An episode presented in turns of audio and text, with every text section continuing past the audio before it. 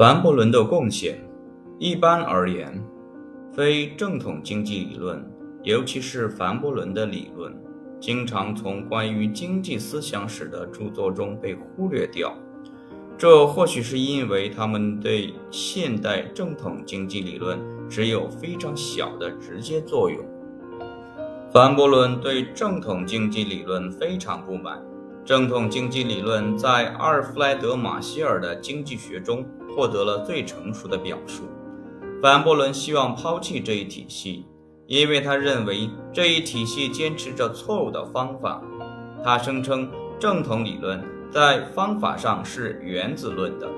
试图从对经济体组成部分及家庭与厂商的初始分析开始，继续下去，从而在整体上了解经济体。但是整体与部分的总和并不相同。凡伯伦认为，一种适当的方法应当始于文化、社会以及经济层面。有人说，凡伯伦根本不是一个经济学家，而是一个社会学家，并且在一些经济学家看来，是一个思维不清晰的社会科学家。不把凡伯伦当成经济学家的看法。至少与他的方法和贡献是一致的。凡伯伦的一种理论，恰好是我们不能通过使人类的经济行为与其他活动相互利的方法来了解所谓的经济体。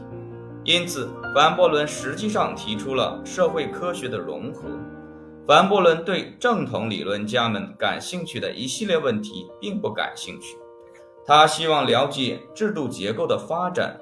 这种制度结构是通过指导经济活动的思想习惯形成的。从这个角度来看，凡伯伦的贡献能够被看作是对正统理论的补充。然而，凡伯伦认为，一旦了解了变化的制度结构，解决正统理论所研究的比较有限而狭窄的问题，就要求一套不同于经济学家现在所使用的假设和工具。他坚持认为，经济学必须使用一种演进的方法，抛弃有关自然均衡或正常均衡的目的论概念，必须与其他社会科学相融合，必须抛弃关于竞争市场和享乐主义家庭等不现实的假设，必须认识到和谐体制的含蓄假设使其大部分分析无效。必须用更多的调查和统计工作补充其贫瘠的演绎方法。凡伯伦发现了经济学中的很多缺陷，但是他所提出的可供选择的方法并不是非常富有成效。他没有运用容易确定的假设和符合逻辑的上层建筑来构建庞大的模型，从而无可变更地得出明确的结论。他用本能心理替代正统理论的享乐主义，而本能心理后来也受到心理学家的否定。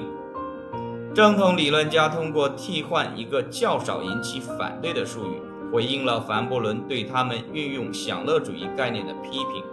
但是他们的基本模型仍然假设理性且精于算计的家庭与厂商。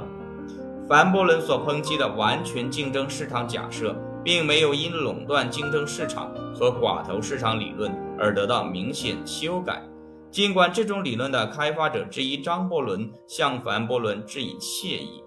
这些市场理论至今仍然不能令人满意。作为福利经济学发展的结果，以及凯恩斯关于均衡可以与大量事业同时发生这一结论，均衡本身不再被认为是合意的。凡伯伦对消费者主权概念的抨击，以及他对竞赛与广告在经济体中作用的分析，在不完全市场理论和约翰·肯尼斯·加尔布雷斯的著作中得到进一步的延伸。第二次世界大战后，随着关注点转向世界不发达国家的增长与发展问题，凡伯伦关于进化变革的观点引起了一些注意。然而，凡伯伦的另一个贡献来自于他偶尔宣扬但从未实践的某种东西：用科学的方法收集实际材料来检验假设。他以正统理论是一个完全演绎的系统未能从经验上检验其假设或结论为由来批评正统理论。然而，凡伯伦自己的理论也不是以适合于检验的形式提出来的，他也未能运用统计资料来证明其主张。凡伯伦对正统理论的批评，的确在一定程程度上迫使经济学家更加关注实际。过去六十年期间，经济学中经验研究的奇特增长，可以部分的解释为对凡伯伦遗愿的反应。我们马上将考察韦斯利·克莱尔·米切尔的一些贡献。他是凡伯伦的学生，在收集数据用于分析经济周期方面，他是一位开拓者。最后，我们必须承认凡伯伦对经济学的规范性贡献。其著作从头到尾不仅是对正统的一种科学背离，而且是一种道德背离。正统理论家，例如凡伯伦的老师约翰·贝茨·克拉克，吃惊于现代工业经济体所生产的物质福利，而凡伯伦则运用他对客观现实的讽刺和看法来描述充满不幸的经济体。对于很多认为政府行为可以矫正金钱文化最明显缺点的人来说，凡伯伦成了一种号召力。